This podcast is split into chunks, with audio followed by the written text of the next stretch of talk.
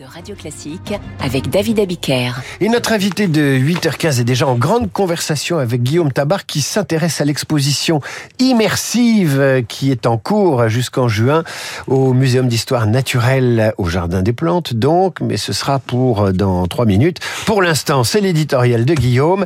Hier, le classement PISA, cher Guillaume, a révélé un effondrement du niveau des élèves français. Dans la foulée, Gabriel Attal a présenté un choc des savoirs qui me rappelle les chocs de simplification et les chocs fiscaux et les big bang dont les politiques ont le secret, c'est choc contre choc? Eh Oui, hein, dès son arrivée au ministère de l'Éducation nationale, euh, Gabriel Attal avait assuré vouloir faire de l'amélioration du niveau des élèves la colonne vertébrale de son action, mais c'est vrai que la chute phénoménale du niveau des élèves français, et qui n'a pas le Covid pour seule explication, euh, justifie un électrochoc, une révolution des habitudes scolaires françaises.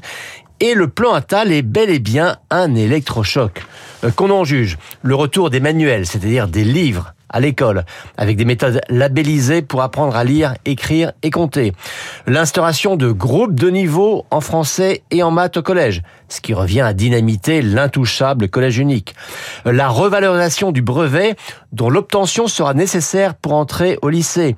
La fin du tabou du redoublement, auquel les parents ne pourront plus s'opposer. La fin aussi des surnotations automatiques qui permettaient à presque tout le monde d'avoir son bac, mais un bac qui perdait sa signification. J'en passe, mais si on regarde de près, c'est toute une logique que l'on peut dater de mai 68 qui est retournée. Le mot de révolution n'est pas excessif, il me semble, à une condition, mais une condition absolue, qu'Atal non pas veuille, mais puisse aller au bout de ce qu'il a annoncé hier. Alors pourquoi réussirait-il là où tant de ses prédécesseurs ont échoué? Bah, Vous avez raison, hein. rien n'est gagné et l'intention ne suffit pas.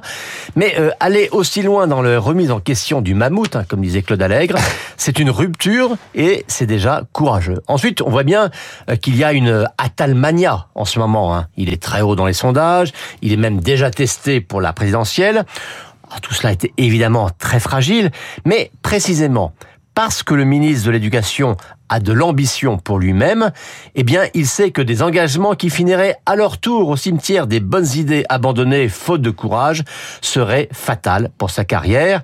L'école, ça concerne directement ou indirectement tout le monde et donc il, sait qu'il sera jugé au résultat. Alors quelle est sa méthode pour ne pas décevoir les attentes qui sont importantes euh, et colossales sur l'école? Bah, Gabriel Attal n'a pas de baguette magique, mais il a compris une chose, c'est que le seul moyen de restaurer le crédit très abîmé de la parole politique, c'est de prouver son efficacité immédiate. Regardez la Baya. Il annonce son élection à la veille de la rentrée. Le jour de la rentrée, elle est interdite.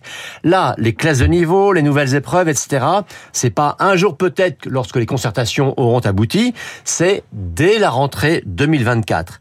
L'expérimentation de l'uniforme dans certaines villes, il va l'annoncer dans moins de 15 jours maintenant, et ce sera en place 2024, dès le début de l'année. Mais voyez-vous, c'est cela, je crois, cet euh, souci d'efficacité immédiate qui explique la popularité actuelle de Gabriel Attal. Un peu comme vous, Guillaume, vous annoncez un éditorial chaque jour à 8h10, et vous le faites le lendemain. À suivre, nous allons parler de science, de pédagogie, de dinosaures et de monde perdu à jamais, avec un homme qui a voué toute sa vie à la science, à la recherche, et aujourd'hui à la transmission.